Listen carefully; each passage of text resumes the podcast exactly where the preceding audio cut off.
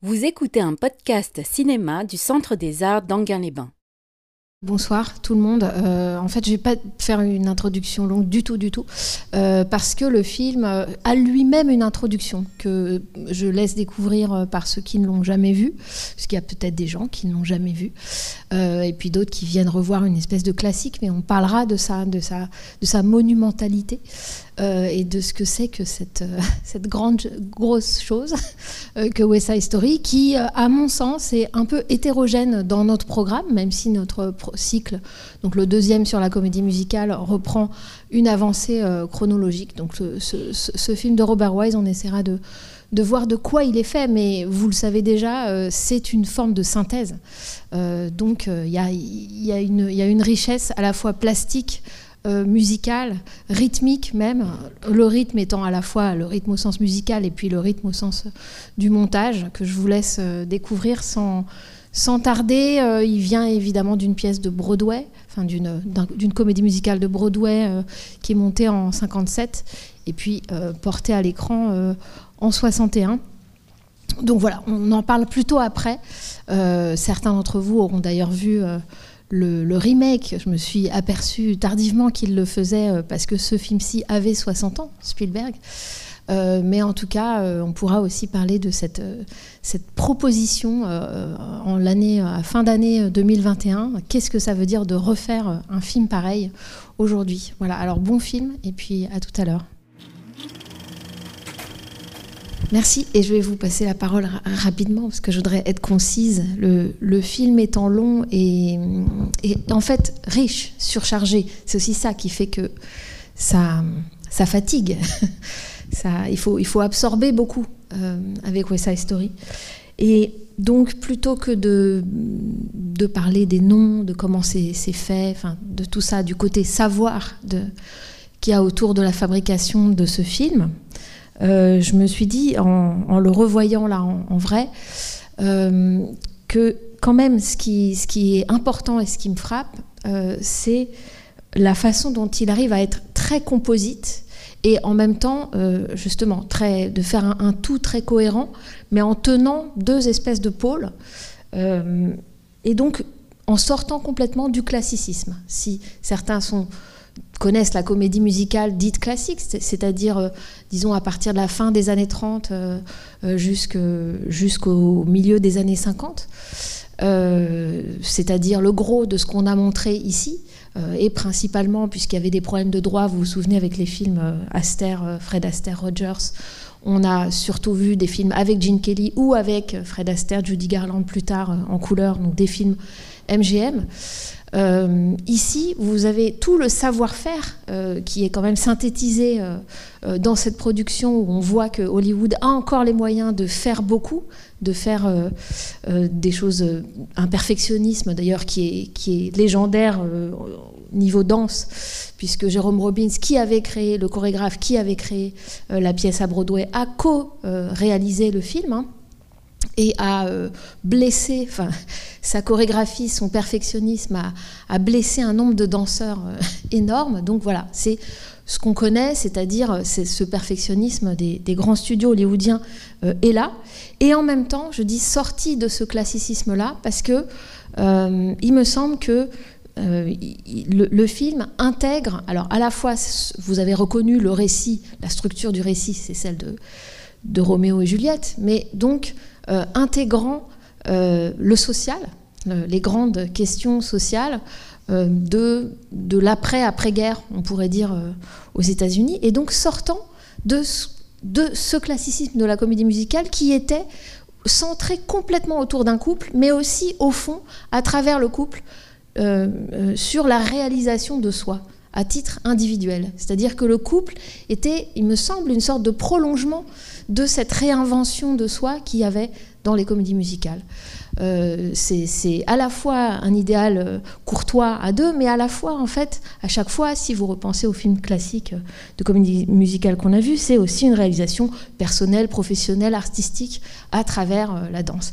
Et là, on voit bien que ce film qui s'ouvre avec ces décors réels impressionnants de Manhattan, filmés d'hélicoptères, hein, donc cette immense plongée euh, sur la ville dont on voit que c'est pas du stock shot, dont on voit que c'est pas ce qu'on a l'habitude de voir au début de beaucoup de films américains euh, depuis très longtemps, à savoir quelques plans pris par une autre équipe, etc. Euh, dont on voit que c'est très important qu'on voit la ville réelle, et puis ensuite beaucoup de décors effectivement réels, c'est-à-dire en partie à l'est, à la limite de Harlem, vers la 110e rue, si vous connaissez New York, et puis en partie complètement à l'ouest, la 68e. Et donc voilà, quand même beaucoup plus de New York réel qu'on n'a jamais vu finalement euh, dans le cinéma hollywoodien. Et puis surtout l'intégration, me semble-t-il, et j'y pensais à la fin, donc ça c'est le côté urbain, on pourra en reparler, et le film se clôt sur ce générique, c'était important de laisser ce, générique de fin euh, sur les, avec la craie. Sur les murs.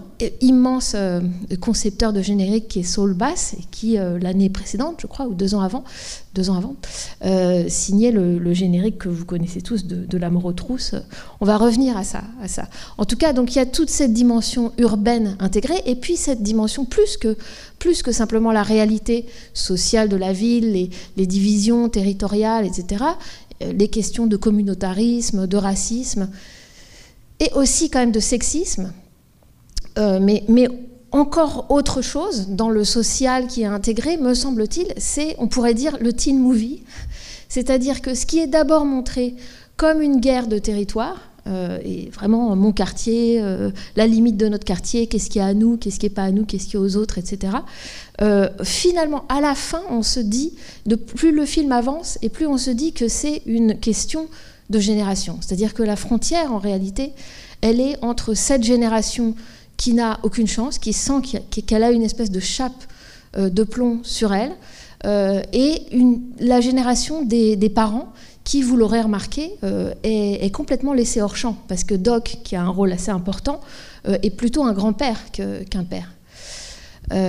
donc ces parents qu'on devrait voir normalement dans l'appartement de, de, Bernardo et de sa sœur, on ne les voit pas, on entend le père comme ça hors champ, mais c'est il y, a quelque chose de très pesant euh, dans, cette génération. Et comme par hasard, vers la fin, quand il est tout seul euh, dans la rue, le personnage, il y a les, deux gros visages de, des photos de Al Wood de la campagne euh, politique.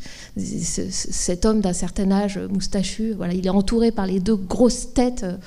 Bon, et donc je me disais, finalement, c'est ça. On a une espèce de glissement. On se dit, c'est une guerre de territoire, de voilà, de ceux qui étaient là avant, ceux qui sont des immigrants euh, récents, qui sont pas nés euh, aux États-Unis, c'est Gangs of New York hein, de, Scorsese. Bon, on connaît, euh, on connaît, on sait que Manhattan est fait de ces différentes strates de population, strates démographiques. Bon. Donc il y a cet aspect social, mais en même temps, plus profondément, je dis teen movie, film d'adolescent, parce que c'est un, c'est au milieu des années 50 que le cinéma américain commence à vraiment s'intéresser à cet âge, et pour cause, euh, les, gens adolescents de, l'âge de, ces personnages vont devenir le public principal du cinéma hollywoodien. Donc il ferait mieux de, s'y intéresser, euh, Hollywood. Et c'est le cas avec La Fureur de vivre euh, en 55 de Nicolas Ray, qui me semble, d'où me semble découler quasiment tous les teen movies qui viendront après. Alors certains sont comiques, certains sont plus ou moins comique, mais euh, celui-là, évidemment, est, tragique. Et quand même, il a cette force-là, me semble-t-il, c'est-à-dire qu'on arrive à la fin en ayant ce, poids tragique assez localisé dans cette, euh, cette frontière entre les générations, plus que simplement les questions de territoire qu'on voit au début. Et donc le film euh, arrive à porter ça, je trouve, cette dimension tragique assez fortement. Et puis la deuxième remarque que je me faisais, et après je vous, je vous donne la parole, euh, c'est que je disais composite, synthétique, si vous voulez, monumental en réalité, et Robert Wise sait faire ça, c'est-à-dire qu'il a compris que euh, euh, le genre comédie musicale était en fait une occasion de, synthétiser énormément et de savoir-faire et de, et de dimension esthétique et narrative, etc. Donc il peut y avoir des passages comiques comme la, tragédie du, récit. Mais composite aussi parce qu'il synthétise en fait, euh, je disais sorti du classicisme au niveau narratif, mais sorti du classicisme aussi parce qu'on a un modernisme très fort.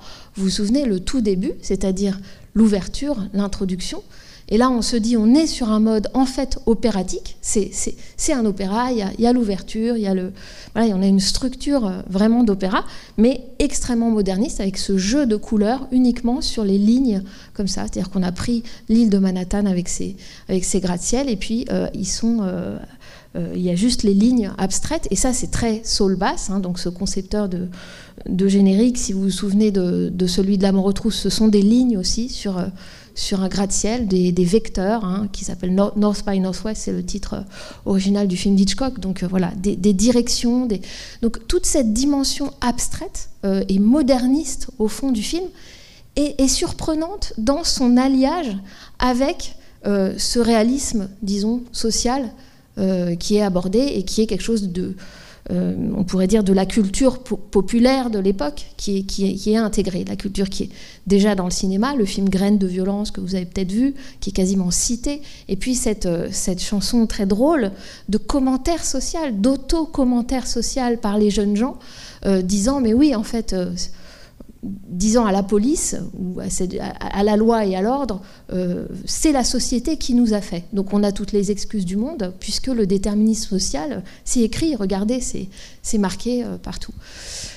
Donc euh, il y a une espèce de, conscience très très forte de ça, de, mise en abîme de ça, très drôle dans, dans, Officer Krupke, mais qui est, euh, qui est, euh, qui est d'un âge d'après. C'est pour ça que ça me fait penser à ça. On n'a plus cet espoir qu'il y avait dans la comédie euh, musicale classique de changer, de pouvoir changer, etc. Et on, a perdu une forme d'innocence. On est capable de se regarder en train d'être un, un cas social si on veut. Et ça aussi, c'est triste, d'une certaine façon, de, pouvoir se penser comme une génération perdue euh, dès cet âge-là. Mais en tout cas, le film a cette, euh, force d'être euh, à la fois très abstrait dans son chromatisme fou, et Jean-Paul Lançon parlait du format dans lequel il a été tourné, donc Panavision 70 mm, hein, c'est-à-dire que la bande est, deux fois plus grosse que la bobine est deux fois plus large et donc il y a plus de définition euh, à l'image, mais aussi plus de profondeur de champ. Donc ça, ça, modifie aussi notre perception de l'espace. Enfin, à mon avis, ça a, deux, conséquences principales. Donc la première, c'est la précision et c'est la, profondeur de champ. Donc la profondeur, on pourrait dire, de la super scène, c'est-à-dire que ça n'est pas filmé, euh, ça n'est pas une adaptation un peu molle d'une comédie de Broadway euh, dans des décors réels, c'est vraiment l'exploration par la caméra de la profondeur que permet le décor réel, y compris quand c'est un faux décor réel, par exemple la terrasse, euh, où il chante euh, in, America et où ensuite elle chante toute seule Maria. où en fait l'espace est traité de la même façon, c'est-à-dire la caméra toujours pouvant aller toujours plus loin, soit dans la profondeur, soit dans la verticalité, en haut, en bas, avec énormément, presque que des plans en plongée, je le disais au départ, quand, on a la ville, mais surtout beaucoup en contre-plongée, ce qui fait ensuite des, lignes obliques tout le temps. Hein. Vous vous souvenez de ces, escaliers propres à New York qui sont les escaliers en fer de, fire escape, de, sortie euh, incendie, euh, et qui sont tout le temps filmés, ou bien le pont euh, de l'autoroute rouge. Voilà. Il y, a, tout un travail et sur les lignes et sur les couleurs, les grillages, les, voilà, tout ce qui peut barrer, disons, la, la, perspective de, ces jeunes gens, euh, qui, euh, qui, est d'un artifice euh, évidemment extrême et qui va avec une utilisation des couleurs extrêmement stylisée, extrêmement anti-réaliste. vous vous souvenez la, la, danse au gymnase, par exemple, on voit très bien qu'on a d'un côté les portoricains en gros en rouge et violet, et de l'autre les, jets en, orange et jaune c'est pas stylisé au point que ce soit systématique et que tout le monde ait un costume soit jaune, soit orange. C'est suffisamment marqué avec les dominantes pour qu'on le perçoive et en même temps pour qu'on ait cette dimension beaucoup plus réaliste et sociale qui est intégrée euh, à l'ensemble du film. C'est pour ça que je dis qu'il est composite et qu'il est extrêmement synthétique. Il, il, décide de ne pas choisir entre ces deux dimensions fondamentales du cinéma qui sont l'artifice total que permet cet art et puis le réalisme total que permet cet art puisqu'il est analogique, il est photographique et, et, donc potentiellement toujours documentaire. Donc vous voyez, là, il arrive à faire, à faire une synthèse qui, est, qui fait un monument, du coup. Et c'est pour ça que moi, au cours de mes divers visionnages, peut-être les, les vôtres aussi, j'ai varié euh, mon appréciation de ce film parce euh, euh, parce qu'il est monumental, parce qu'il est tellement énorme que parfois on a besoin de quelque chose qui est plus, qui a un accro, qui a des aspérités, qui a, qui, a des manques. Et, il offre une surcharge, il offre, il offre à peu près tout. Donc c'est voilà, c'est parfois c'est pas ce dont on, ce vers quoi on, on se tourne. Euh, là, moi, j'y suis plus, j'y suis plus réceptive, notamment depuis que cette histoire de de génération un peu perdue m'est apparue plus plus fortement. Mais euh, je suis quand même curieuse que vous me disiez ce que vous en pensez, parce que vous y voyez peut-être tout à fait autre chose ou, des clichés, je ne sais pas. Ah oui, parce qu'il y a quand même des clichés un peu ethniques. Euh, sur les, que, Steven Spielberg récemment, en refaisant donc ce film l'année dernière, euh, a, voulu corriger. C'est son seul, j'allais dire, c'est presque son seul apport. Non, c'est-à-dire qu'il aime tellement euh, et la bande son et, euh, et les chorégraphies de ce film et, tout, et sa réalisation. Et on ne peut pas l'en blâmer, surtout à mon avis pour pour les chorégraphies et la bande son, qu'il a donc refait le film quasiment à l'identique euh, avec quelques petites modifications, euh, mais pas du tout une modernisation. C'est situé au même moment, etc. Mais simplement, il y a quelques euh, touches, on dirait-on, un peu, moins politiquement incorrectes sur la représentation et des femmes et du viol que manque de subir Anita hein, dans, cette, dans cette scène vers la fin où elle est coincée par les, les jets. Euh, donc voilà, où les choses chez Spielberg sont plus explicites. Euh, et euh, où le personnage de Maria est moins marqué aussi par son accent. donc la, chanson de, qui reprend juste après l'entracte, qui est connue, I Feel Pretty, quand, elle, quand elle danse toute guillerette dans le, dans le magasin de couture par exemple. Steven Sondheim étant encore vivant, il est mort très récemment, quand, quand Spielberg lui a demandé de, de, travailler avec lui sur cette nouvelle version, a, notamment retouché des choses. Et quand on écoute I Feel Pretty euh, dans, dans la version 2021, moi j'ai cru percevoir beaucoup moins de R roulé. Donc voilà, je pense qu'il y a des petites corrections comme ça qui sont, apposées. Mais euh, c'est intéressant que quelqu'un ait voulu euh, refaire ce monument. C'est quand même une, il faut, avoir, de l'énergie, il faut croire encore au système des studios et au système hollywoodien. Euh, je, je, voulais juste reprendre, rebondir, comme on dit, sur ce que tu as dit sur le, côté teen movie un petit peu. il me semble que les, teen movies, comme tu dis, à partir de la, fureur de vivre, faisaient beaucoup. Souvent d'ailleurs, c'était quand même des films plutôt série B, il me semble en général. Et il faisait en général une grande part à la musique euh, bah, de, de, cette génération, qui est quand même le rock and roll.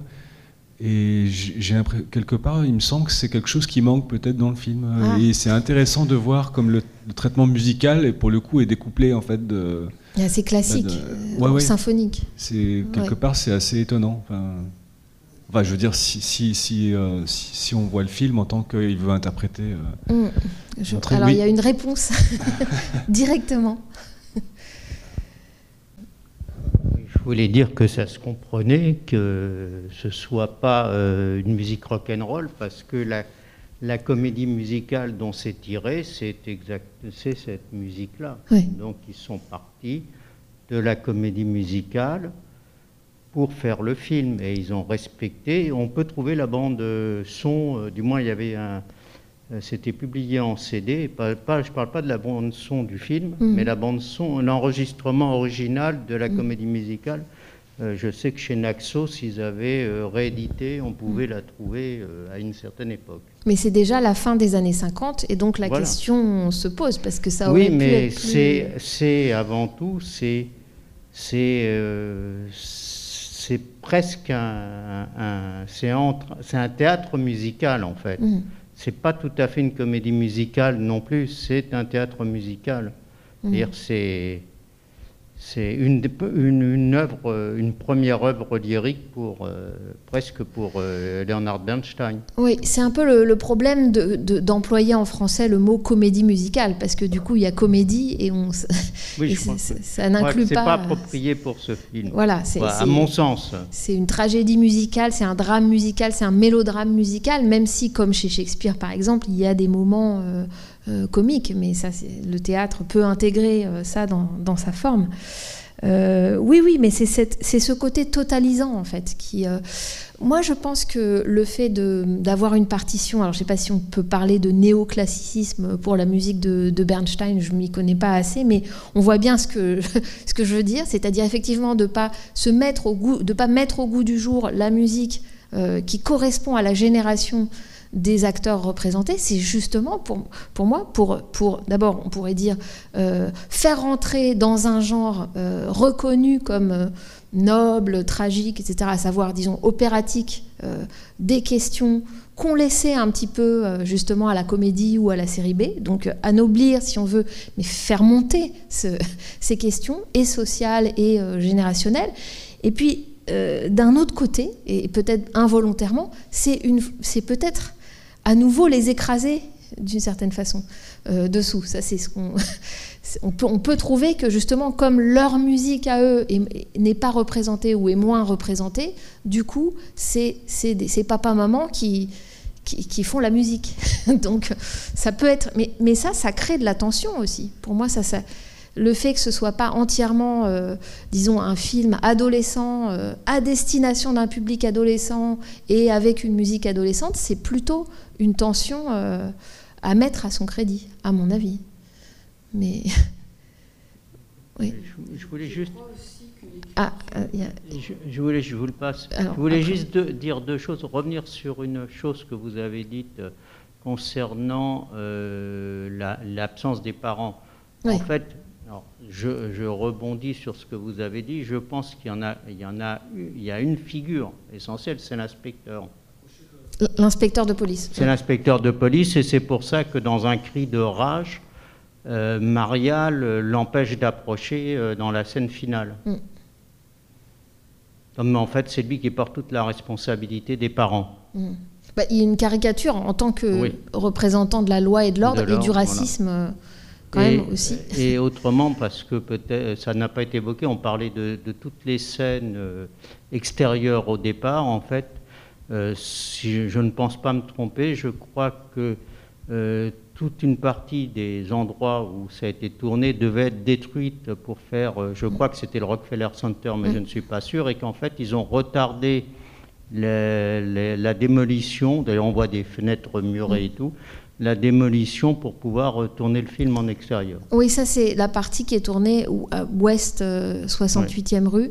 Euh, et, et c'est ce que va explorer Spielberg d'ailleurs euh, dans, dans, son film où il va marquer beaucoup plus au tout début. On va pas, on va pas le passer, mais on vous laissera le découvrir si vous allez voir le West Side Story 2021. C'est-à-dire qu'il fait le choix d'ouvrir lui, euh, non pas sur des plans aériens comme ça de Manhattan. Alors peut-être que ça commence aérien hein, d'ailleurs. Mais enfin, en tout cas, euh, ça descend très très vite sur vraiment le chantier, le chantier du Lincoln Center.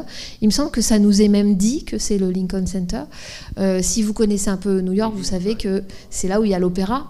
Euh, donc euh, voilà, c'est là où euh, il y a non seulement l'opéra, mais quasiment la cinémathèque, le Walter Reed Theatre, où, on peut aller voir West Side Story. Donc c'est presque aussi une façon de dire aux, aux, spectateurs, bah voilà, là où vous allez pouvoir voir soit de l'opéra, soit du cinéma, comme le film que je vous montre, bah en fait, en dessous, il y avait des, gens comme ceux que je vous, que je vous montre, mais maintenant c'est la culture chic et, et, gentrifiée, comme on dit, embourgeoisée qui a, gagné. Donc euh, Spielberg est très très bon, à mon avis, dans cette ouverture-là pour nous les montrer véritablement euh, euh, sur ce chantier. Sur ce en fait, ce qui nous fait comprendre aussi, c'est que les deux gangs, l'un comme l'autre, que l'un domine l'autre, mais on le sent bien dans, le film original, les deux ont perdu d'une certaine façon. C'est-à-dire qu'il n'y a pas les blancs qui dominent euh, euh, parce qu'ils sont primo arrivants euh, par rapport aux autres. On voit bien que c'est une illusion et qu'ils vivent dans cette illusion, mais que, tous les pauvres seront de toute façon perdant dans l'histoire.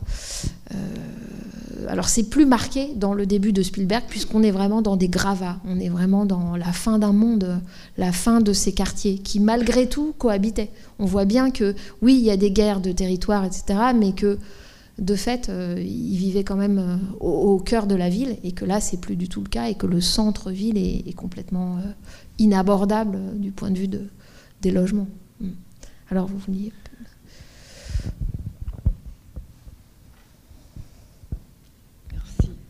Oui, je crois me souvenir que l'écriture de la partition musicale par Bernstein ou Bernstein, je ne sais pas comment on dit, selon, euh, elle avait débuté euh, bien avant enfin, la création à Broadway, même mm. pas du film.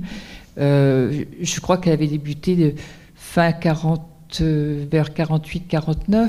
Donc est-ce que ça ne serait pas une explication sur le style de musique qui a ah été composé mm. Parce que le rock, même s'il était peut-être déjà naissant, je ne sais pas à quel moment. Oui, Non, hein, non, mais dans les années 50, oui, ça aurait pu. Mais peut-être un peu plus 1950. Mais par contre, moi, je trouve que ce qui est quand même bien représenté, c'est effectivement l'arrivée des, des, musiques latino et des danses latino, mm. et ce qui était une réalité, puisque euh, si j'ai bonne mémoire aussi, euh, Porto Rico a été euh, pas intégré, enfin n'est pas un État américain, mais début 1900, ah, après la guerre, après la guerre, je crois, c'est ça. Et donc, euh, en fait, les portoricains qui vivent à New York sont mhm. américains, mhm. sauf qu'ils ne sont pas reconnus comme tels. Ils ont mhm. apparemment, euh, il y a un problème de racisme quand même. Oui. Alors ça, je ne sais pas pour l'histoire euh, exacte de, de, Porto Rico et de New York, mais j'allais dire, c'est ce que vous dites, c'est-à-dire que de toute façon, le racisme est, est, présent. Et ça, c'est un peu aussi quand même ce que montre Gangs of New York de, Scorsese, mais à une, espèce d'échelle complètement épique. Euh, bon, euh, c'est que de toute façon, euh, il y a une hiérarchie qui se refait même sur des choses complètement délirantes. Donc chaque petite distinction peut, peut être l'objet d'une discrimination. mais sur le, sur le rock ou pas le rock, enfin sur le fait qu'il y a une il y a une absorption, disons, de cette, de cette modernité sociale par euh, une non-modernité musicale. Enfin, je pense que ça fait partie de la, surcharge de baroque, enfin, d'espèce de, volonté totalisante du film. C'est-à-dire qu'il faut qu'il y ait euh, il y ait toutes les générations, il faut qu'il y ait le côté opéra. Alors, ce qui est intéressant à propos de ça, c'est que Jacques Demy, euh, il se trouve qu'il est allé aux États-Unis, il a fait son voyage, son premier voyage aux États-Unis euh, au moment où le film était montré. Et en fait, il a tout de suite, il a vu plusieurs fois et il a pris des notes sur la structure de West Side Story. C'est-à-dire que quelque chose l'a, intéressé et c'est ça qui lui a fait euh, structurer les Demoiselles de Rochefort, que vous devez connaître, euh, je pense, et qu'on avait passé dans la première saison, euh, me semble-t-il, de comédie musicale, oui. alors, c'est bizarre parce qu'on se dit, mais quel rapport entre cette petite vie provinciale, les histoires de couple un peu mignonnes, enfin, des, Demoiselles de Rochefort, les deux sœurs, on a l'impression d'être beaucoup plus proche des individus. C'est pas des groupes vraiment dans les Demoiselles de Rochefort, c'est beaucoup plus familial, on pourrait dire un peu quasi villageois à l'intérieur du centre de Rochefort. Mais outre qu'il a invité et Gene Kelly, c'est-à-dire le danseur, euh, réalisateur, euh, chanteur de la comédie musicale classique, il a aussi invité Georges Chakiris euh, dans, Les Demoiselles de, Rochefort. Mais outre ça, c'est-à-dire cette touche de présence physique et des, chorégraphies un peu inspirées de, celles de, Jérôme Robbins dans certains des ballets des Demoiselles de Rochefort, il y a, c'est vraiment plus comment faire un, film euh, où le rythme domine. C'est pour ça que je parlais aussi de modernisme, c'est qu'il y a une musicalité euh, qui, est vraiment travaillée dans le film, euh, qu'on peut étendre, disons métaphoriquement, figurativement, au montage. Robert Wise était par ailleurs monteur et, voilà, il a, une, un sens du, rythme. Le film est très découpé. Si vous vous souvenez, au début, euh, toutes les scènes euh, dans le, terrain de basket, enfin on découvre ce que c'est que ce film. On ne sait pas comment, qui va arriver, qu'est-ce que, vous aurez remarqué que toute l'ouverture, après les panneaux abstraits, toute l'ouverture est, non dialoguée. Enfin, on attend très très longtemps avant qu'il y ait des dialogues. Donc elle est à la fois dansée, mais à la fois aussi très découpée. ce qui n'est pas une obligation quand on filme des gens qui dansent. On peut aussi laisser des plans séquences et les montrer dans la réalité, disons, rythmique de leurs mouvements. Là, pas du tout. C'est à la fois la caméra a des mouvements très fluides, très nombreux, euh, euh, parfois très sinueux, des, angles. Euh, parfois elle est au sol, parfois elle, remonte, etc. Mais en plus, c'est très découpé. Et, donc il y a un sens, il y a un rythme qui nous est qui, qui, qui n'est pas seulement le rythme musical, les percussions, etc., qui a un rythme visuel et qui est très travaillé euh, dans le film. Et ça, je pense que euh, Jacques Demy y a été sensible, même s'il a son propre style, hein, puisque le rythme est quand même quelque chose de très corporel pour l'auteur. Mais par exemple, Demy commence les, Demoiselles de Rochefort par une très longue séquence euh, de mise en place d'une kermesse. Euh, dans, le centre-ville, euh, et pareil, où il n'y a pas de dialogue, où on voit les forains d'abord qui arrivent dans la ville, qui passent le pont, etc., et puis ensuite qui installent des guirlandes, les projecteurs, etc., sur la place, et tout ça, très très longue ouverture, non dialoguée. Donc il s'inspire voilà, de cette euh, audace, on pourrait dire, de cette d'une forme de radicalité qui a à ne pas tout de suite rentrer dans le récit, les petits dialogues entre les gens et le, disons, l'échelle individuelle, mais aussi l'échelle euh, l'échelle humaine. C'est-à-dire rester au départ dans quelque chose de très plastique de, et de très musical. Et ça, euh, bon, c'est quand même très, très fort. Et puis, Jacques Demy, évidemment, euh, a aussi un sens de la radicalité chromatique qui est, qui est forcément, qui tire forcément une inspiration de, de ce film-ci, parce que c'est c'est étonnant. Le, souvenir qu'on en a souvent, c'est des souvenirs de couleur, de la robe d'Anita euh, mauve, qui, des carreaux de couleur de la porte de la chambre de Maria. Euh, vous voyez, ce sont des. Euh, il n'y a pas de sens à ça. C'est pas une, c'est pas une symbolique des couleurs. C'est, c'est une affirmation plastique, voilà, qui insiste et qui reste dans nos mémoires autant à la limite que l'intrigue ou que telle ou telle euh, ligne de, dialogue, me semble-t-il. La couleur de la robe de qui? La couleur de la robe de qui? Oui, pour finir, euh, euh, à propos de, du fait que Spielberg ait voulu enlever, diminuer l'accent portoricain, je me posais la question à savoir si justement dans ces années-là, les portoricains tenaient pas à, parler anglais avec leur accent portoricain. Enfin, il y avait peut-être une raison pour laquelle il avait, euh, comment dire, euh, Robert Wise avait tenu à ce que il et elle parlent avec cet accent euh, portoricain quand ils parlaient anglais. Oui, mais alors quelle serait cette raison?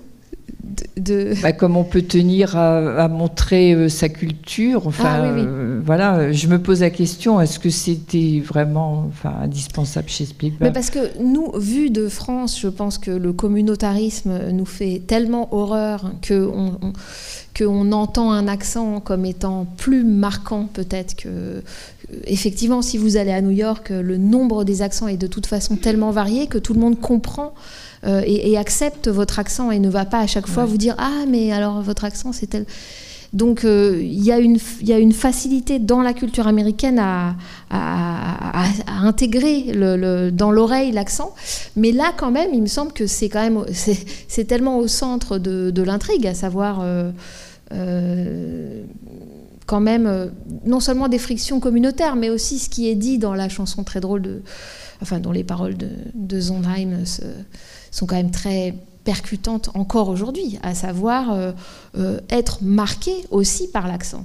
Euh, c'est-à-dire que la pauvreté, la discrimination se pratique aussi parce que on vous reconnaît, alors on reconnaît la couleur de votre peau, mais on reconnaît quand même aussi la durée de votre, la, jeunesse ou l'ancienneté de mmh. votre séjour à, la qualité de votre accent. Donc c'est quand même discriminant, discriminatoire. Et dans, In America, je trouve que c'est malheureusement, enfin, les paroles de la chanson, euh, que la traduction essaye de, voilà, d'adapter euh, au mieux, mais qui sont quand même beaucoup plus drôles en anglais, euh, restent vraies. hein. c'est-à-dire cette espèce de de rêve américain d'égalitarisme par le, consumérisme, en gros, par, euh, par euh, le crédit euh, fait à tout le monde pour acheter des machines à laver. Et puis ensuite, la réponse, bah oui, mais tu n'auras plus rien à mettre dans la machine puisque tu te seras tellement ruiné que de toute façon, tu n'auras pas les moyens de, de t'habiller. Donc, c'est je trouve que cette chanson, elle reste assez d'actualité. De même que l'accent c'est quand même un marqueur, euh, il me semble, plutôt négatif. Mais je vois ce que vous voulez dire dans le sens où parfois un communautarisme positif peut tout à fait mettre en avant euh, ces, différences. Mais il me semble que là, c'est plutôt... Euh, oui, alors on parlait chiffon justement, et j'étais assez intriguée, c'est que pendant tout le, tout le film, Maria s'inquiète de la couleur de sa robe, elle se ah retrouve avec une robe blanche. Oui. Et ce qui m'a marqué, c'est qu'à la fin, elle arrive avec une robe rouge. Une robe rouge, oui, oui tout à fait. Alors, je ne sais pas si quelqu'un a la symbolique. Non, mais parce que je pense que le film, euh, c'est pour ça que je disais qu'il a un degré d'abstraction. Bon, la, couleur est annoncée dès les premiers cartons, vu que c'est que des panneaux de couleurs, euh, avec ces lignes. Donc là, comme ça, c'est dit d'emblée. Euh, et d'ailleurs, vous avez remarqué que dans cette succession de couleurs là, au début, je ne sais pas si ça vous fait ça, il y a presque pas une illusion d'optique, mais en fait le passage d'une couleur à l'autre, des fois on se dit, est-ce que je suis bien en train de voir du rose ou est-ce que je suis au rouge d'avant, mais c'est moi qui... Bon, bref, enfin, je trouve ça très intéressant ce travail sur le passage d'une couleur à l'autre euh, et sur euh, ce qu'on perçoit comme étant la couleur réelle ou notre couleur qu'on qu'on projette.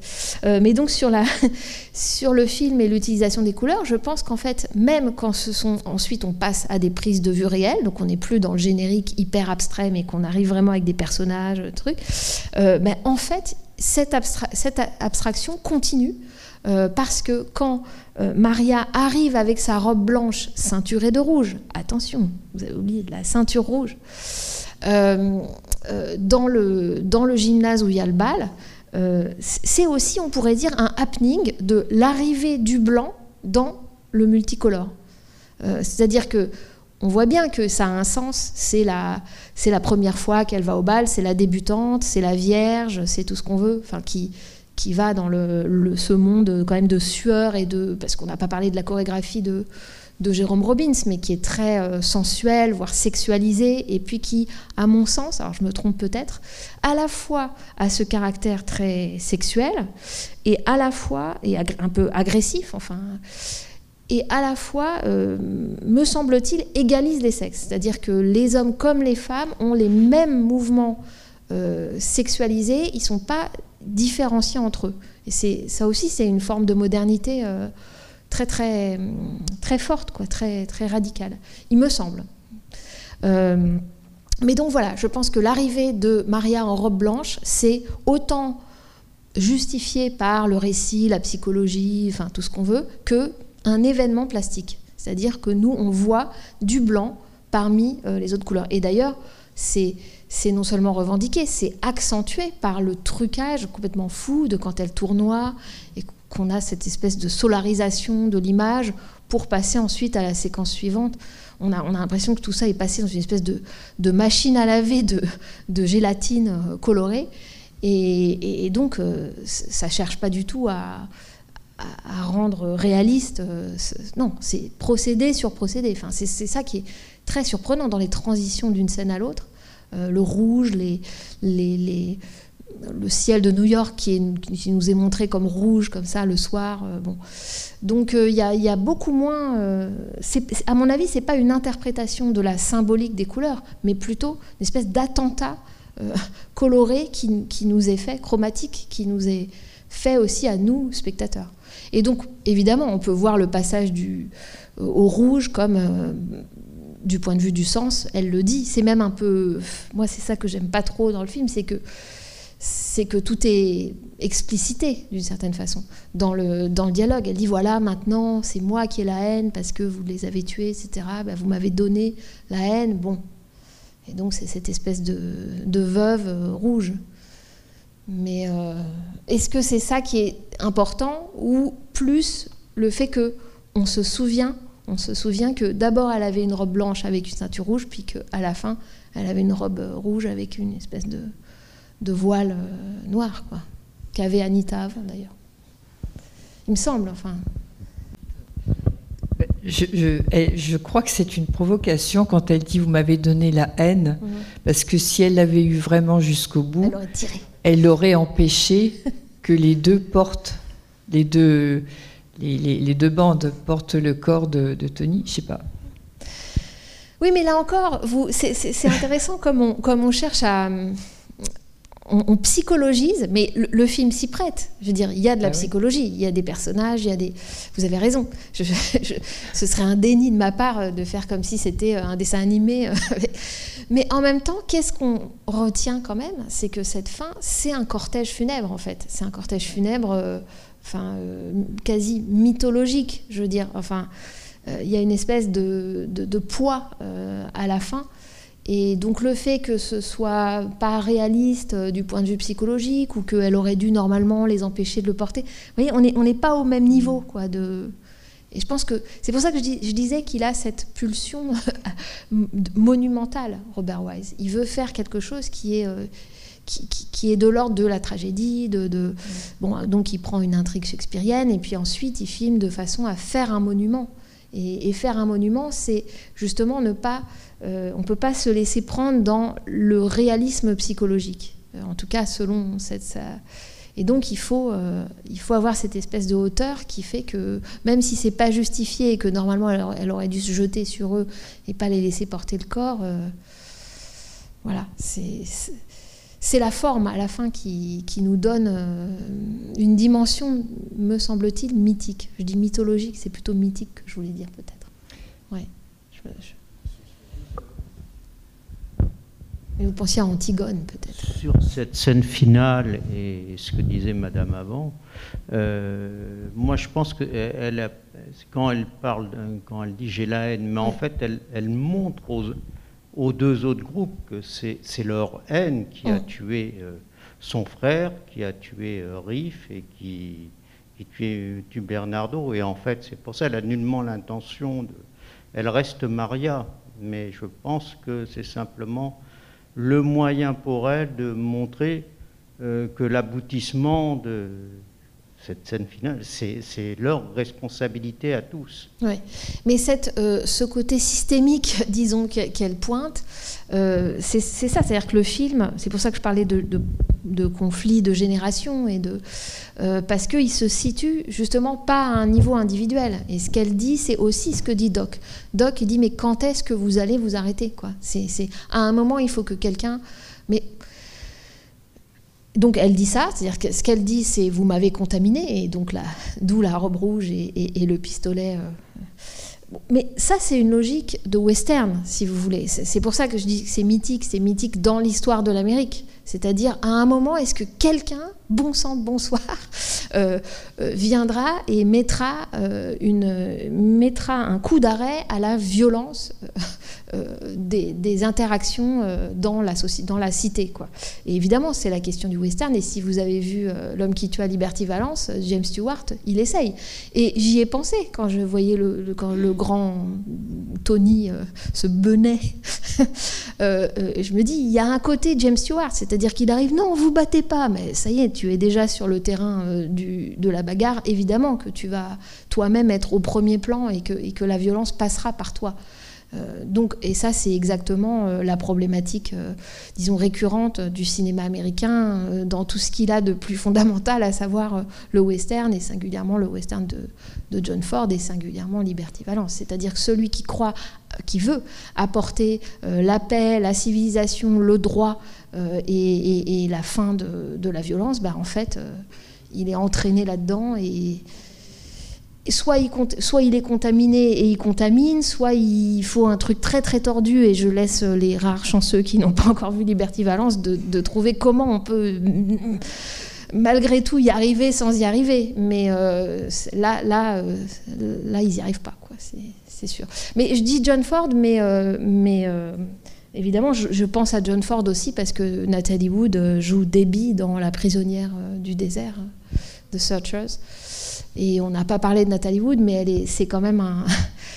euh, justement un point d'ancrage, un, visage, un corps, une silhouette euh, quand même très, très important dans le film. Il me semble que c'est vraiment autour d'elle qu'on, s'accroche au film parce que et je, pense que c'est pas un hasard si les autres sont un peu fallots alors soit parce qu'il fallait que ce soit des danseurs bon c'est une chose mais quand même le film est quand même très centré euh, autour d'elle sa force sa pureté sa colère sa violence à la fin euh, sa beauté, euh, et elle sort juste de euh, ce film magnifique d'Elia Kazan.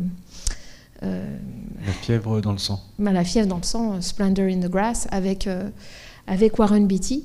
Et pour la petite histoire, enfin qui est pas si petite, et d'ailleurs il est encore vivant, il aurait dû jouer avec elle. Ils étaient amants dans la vie, et, donc il aurait, il, aurait, c'était l'un des choix possibles pour Tony Warren Beatty. Je pense que ça aurait été un peu plus intense. Je suis d'accord avec vous pour Maria.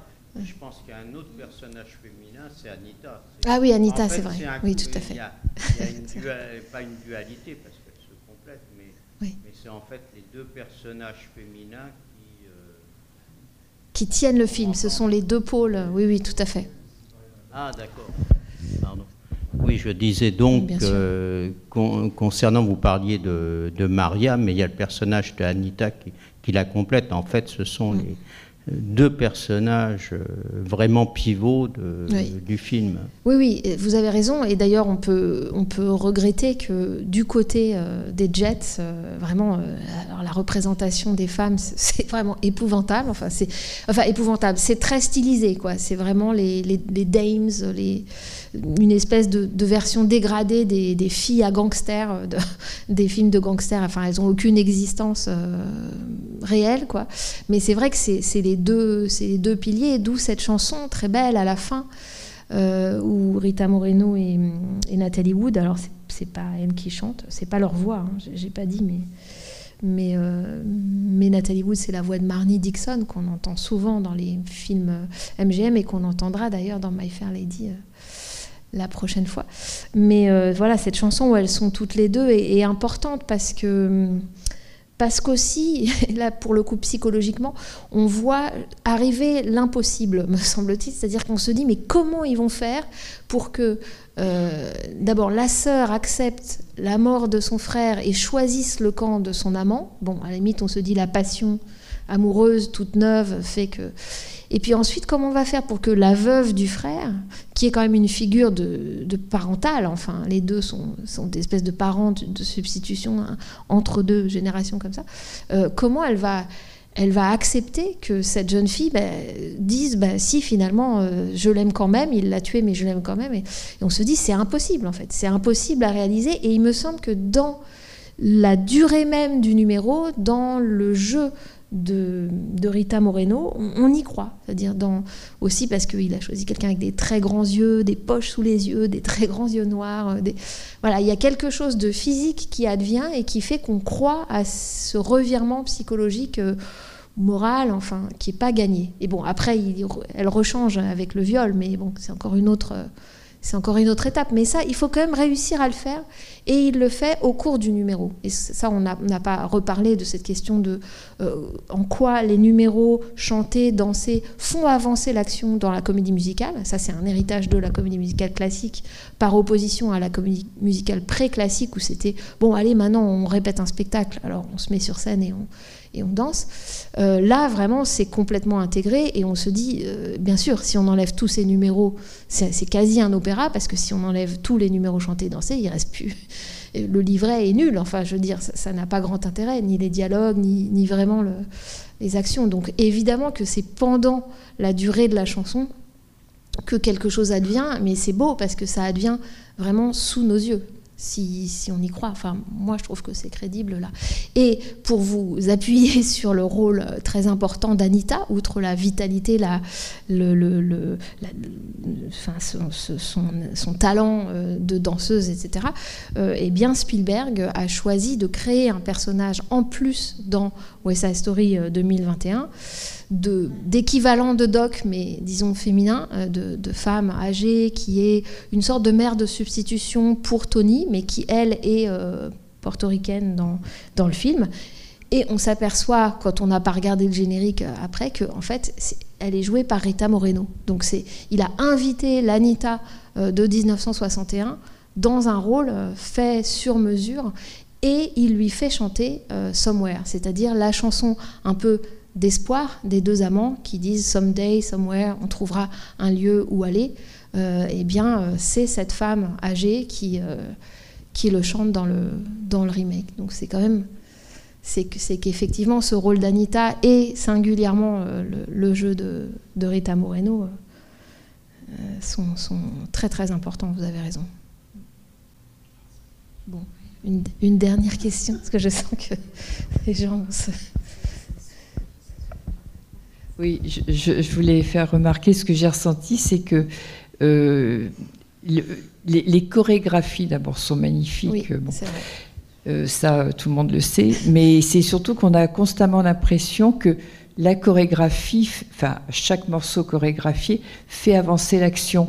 C'est pas la chorégraphie n'est pas une illustration de l'action. et, et, ça, moi, je trouve qu'on le ressent beaucoup dans ce film en particulier. Oui, oui, c'est vrai. Plus que dans, mettons, les chorégraphies Hermes Pan ou, ou, Gene Kelly, euh, qu'on adore, hein. je, me souviens. Euh, mais, mais je suis d'accord que dans cette comédie musicale classique, ce qui fait avancer l'action, c'est quand même souvent euh, la chanson. La chanson et la gestuelle à l'intérieur du numéro dansé, chanté, en, la gestuelle dans le couple. Par exemple, Dancing in the Park, euh, dans, Tous en scène, effectivement, ils, ne s'aiment pas, ils se détestent, et puis hop, il y a de la musique, ils se mettent à danser. Enfin, il n'y a pas de musique d'ailleurs, je crois. On en a parlé. Et, euh, et, ils se mettent à danser ensemble, euh, Gene Kelly et, et Sid. Et là, là va commencer l'histoire d'amour.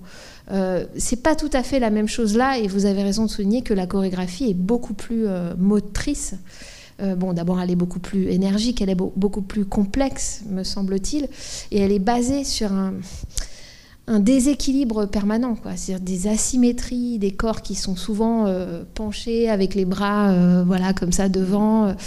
Donc c'est beaucoup plus euh, et, euh, le, fait de se plier un peu comme ça en deux pour, euh, pour avancer en, en, claquant des doigts, finalement ça se retrouve à la fin dans la silhouette de, Maria quand elle est complètement repliée et qu'elle a lâché le, et qu'elle sait que tout est perdu et qu'elle est au-dessus du corps, au-dessus du cadavre de Tony. Et voilà, c'est aussi des, des, échos comme ça. Alors, on voit bien que Nathalie Wood n'est pas danseuse et que quand elle danse, la chorégraphie est très, euh, est très simplifiée. Et ça, Demi, il s'en souviendra parce qu'il a aussi le même problème avec Catherine Deneuve. Euh, pour, euh, pour les demoiselles de Rochefort, mais il arrive à intégrer, justement, à faire faire des chorégraphies plus simples à des amateurs et puis des chorégraphies très compliquées et très acrobatiques euh, aux autres. Puisqu'il y a effectivement là le personnage de Riff qui fait beaucoup de flips, de, de, sauts, enfin de choses très, très acrobatiques. Et donc c'est.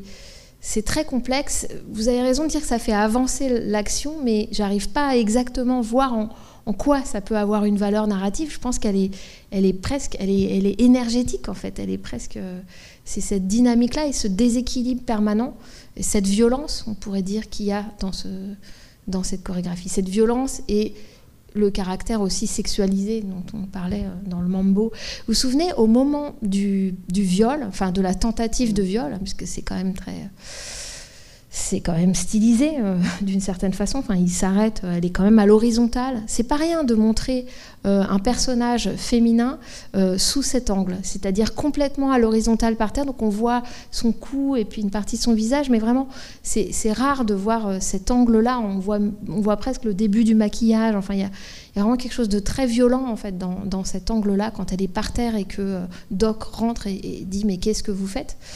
Euh, Et, je sais pas si vous vous souvenez, dans cette scène de, tentative de viol, on entend euh, la, la, musique du mambo et la musique de In America comme si on avait cette espèce de retour du préjugé ethnique, du, voilà, du racisme. Voilà, c'est la, c'est la portoricaine, euh, on peut tout se permettre, en, arrière-fond comme ça. Et c'est, donc les chorégraphies et le, rythme et la musique portent aussi euh, cette, cette violence. Ils se permettent avec leurs propres euh, femmes, donc parce que c'est on a l'impression quand même que dans le milieu portoricain, les hommes sont très protecteurs et très respectueux de leurs femmes, alors qu'on sent très, très bien, ne serait-ce que la main aux fesses au passage, que les hommes de, des jets euh, sont beaucoup moins respectueux de la femme finalement. Oui, mais je trouve que ça, ça fait quand même partie malgré tout des clichés du film euh, qui font qu'on comprend pourquoi ils sont là on les, mais c'est un peu des codes. On les, on les accepte comme des codes, mais ils sont un peu durailles à, à, assimiler. Et je pense que Spielberg a essayé justement d'assouplir ça, ce qui peut affadir aussi, mais en tout cas, euh, il voit bien que c'est plus possible en 2021 euh, de faire comme si c'était normal. Et il y a un personnage dont on n'a pas parlé, c'est Anybody's.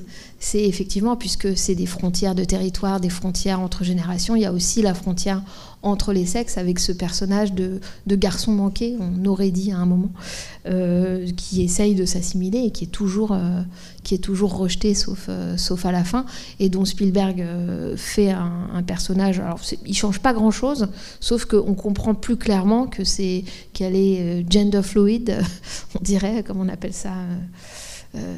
qu'elle est, qu'elle est transgenre ou qu'elle est voilà c'est un peu plus mais, le personnage est déjà là, le personnage de Anybody's, euh, qui est méprisé parce que euh, va, porter des jupes. C'est ça qu'on lui dit.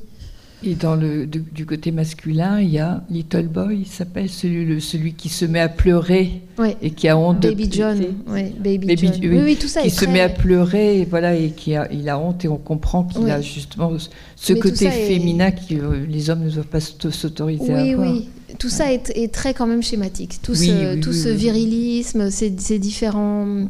Je trouve que c'est ce qu'il y a dans le film de plus. Euh, alors, stylisé, puisque le reste est stylisé, puisqu'il y a une stylisation plastique, on, a le droit, du coup, de faire qu'il y ait des personnages euh, un peu folklorisés, parce que l'un des, l'un des courants de la comédie musicale classique, c'est la comédie musicale folklorique, véritablement, qui se passe à la campagne, avec des, des clichés sur l'Amérique profonde, par exemple, ou des choses comme ça. Donc, on a aussi le droit d'utiliser ça, si on veut, à la ville, mais le problème, c'est que ça a des implications politiques.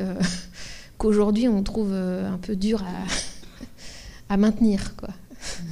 Mais ça fait, ça, fait des couleurs. Disons, je pense que ce qui est important pour Robert Wise, c'est pas un idéologue, c'est qu'en fait, il y ait des. Voilà, c'est ça que je veux dire, c'est qu'il y ait des variations. Euh, de même qu'il y a cette tension dont on parlait, qu'il y a ce côté composite entre la tragédie, des choses très comiques euh, dans les chansons, bah, de même, dans le groupe, il faut qu'il y ait des, il faut qu'il y ait des, différences. C'est un truc purement rythmique. Le rythme, ça ne, ça n'existe que par l'interruption. Le rythme, euh, voilà. Donc il faut de la différence. Il faut, euh, il faut cette multiplicité là pour que euh, l'ensemble soit riche. mais effectivement, au moment de le refaire en 2021, c'est impossible de maintenir certains, certains clichés. Je pense que c'était ça. Mais enfin, est-ce qu'il faut faire des remakes pour normaliser les films? Voilà grand débat que nous, que nous n'aurons pas ce soir, mais qu'on aura peut-être sur My Fair Lady un petit peu. My Fair Lady, donc, euh, qu'on va passer le 13 avril. 13 hein. avril, euh, Audrey Hepburn, qui était l'une des actrices pressenties pour West Side Story. Vous vous rendez compte? Imaginez Audrey Hepburn euh, à New York, en portoricaine de New York. Voilà. Voilà, faites de beaux rêves sur cette. par contre, préciser que c'est, euh, ça sera à 19h. Ah oui, c'est à 19h. Hein, Fair Lady sera plus tôt parce que le film est très long. Euh. Oui, 19h euh, parce que pour nous apprendre l'accent anglais Queen's English, il faut un petit peu de temps. Mais merci de votre patience et merci d'être venu ce soir.